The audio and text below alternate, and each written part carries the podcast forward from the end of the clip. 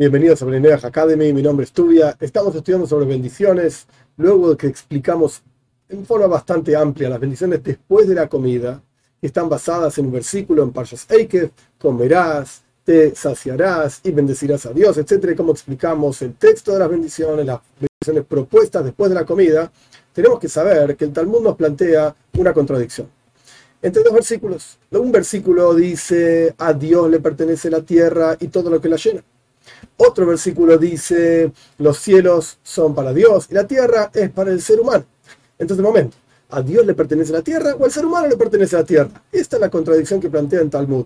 Y el Talmud responde de una forma muy sencilla. En un caso estamos hablando antes de una bendición, en otro caso estamos hablando después de la bendición.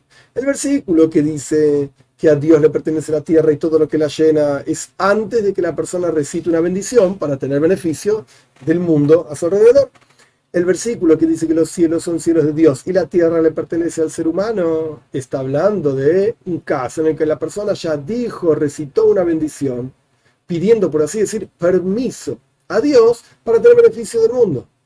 Entonces, de aquí aprenden, es uno de los lugares, de aquí aprenden nuestros sabios que corresponde recitar una bendición antes de comer. Hasta ahora hablamos de bendiciones después de comer, pero ahora vamos a empezar a estudiar las bendiciones antes de comer. Y nuestros sabios establecieron que diferentes tipos de comida corresponde recitar diferentes bendiciones. Y cuanto más eh, importante, por así decir, es la comida, tanto más detallada es la bendición. Hay bendiciones generales que incluyen muchos tipos de comidas. Y hay bendiciones particulares que se aplican específicamente a un tipo de comida.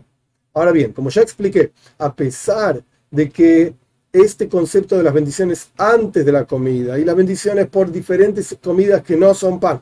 Es un decreto rabínico y no necesariamente Beneinoyas están obligados a cumplir los preceptos rabínicos, los decretos rabínicos, las instituciones rabínicas, etc. Ya explicamos esto. Sin embargo, por cuanto es algo lógico que la persona agradece a Dios por el sustento que tiene, entonces corresponde que Noyah recita bendiciones. ¿Está obligado realmente? Pues es discutible. Podríamos decir que no incluso. Y si un Ben Bas Noyah, lo que sea, hombre, mujer, no quiere recitar las bendiciones antes de comer o después de comer, nadie puede decirle, no estás sirviendo a Dios como Él quiere y por lo tanto...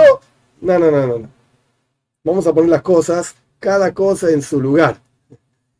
Por un lado, hay un decreto rabínico hay un versículo, el versículo se aplica al judío, el decreto rabínico se aplica al judío. Si Bneinoya, una persona, siente agradecimiento a Dios y quiere expresarlo, esta es la forma, este es el canal para expresarlo, con los textos que nuestros sabios explican de las bendiciones. Perfecto, ya dijimos que esto no tiene que ver con el Sidur, con el libro de rezos. Muy bien, continuemos avanzando. Una de las bendiciones que nuestros sabios explican antes de comer pan, específicamente pan, porque se considera la comida general y la comida más importante y más elevada, etcétera, etcétera, le agradecemos a Dios, todas las bendiciones empiezan, digamos, con el mismo texto, básicamente, bendito eres tú, Dios, nuestro Señor, Rey del universo, y la bendición específicamente del pan termina diciendo, en las lenguas antes, lechem min que Dios saca el pan de la tierra no significa que todo es automático, porque la persona para sacar pan de la tierra no sale, no surge pan en la tierra.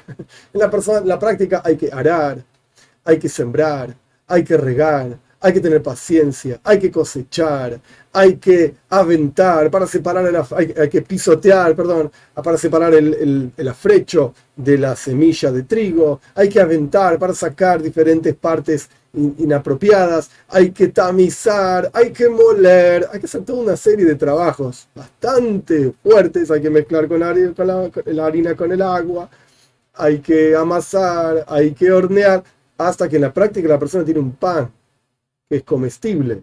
Podés comer trigo o podés comer un pan. Por supuesto, un pan es algo muchísimo más importante. Entonces, por cuánto, el trigo también tiene su bendición, que la vamos a estudiar, pero por cuánto el pan es trigo, por así decir, entre comillas, mejorado, es una mejor versión del trigo, o puede ser otro grano también, puede ser cebada, espelta, etc.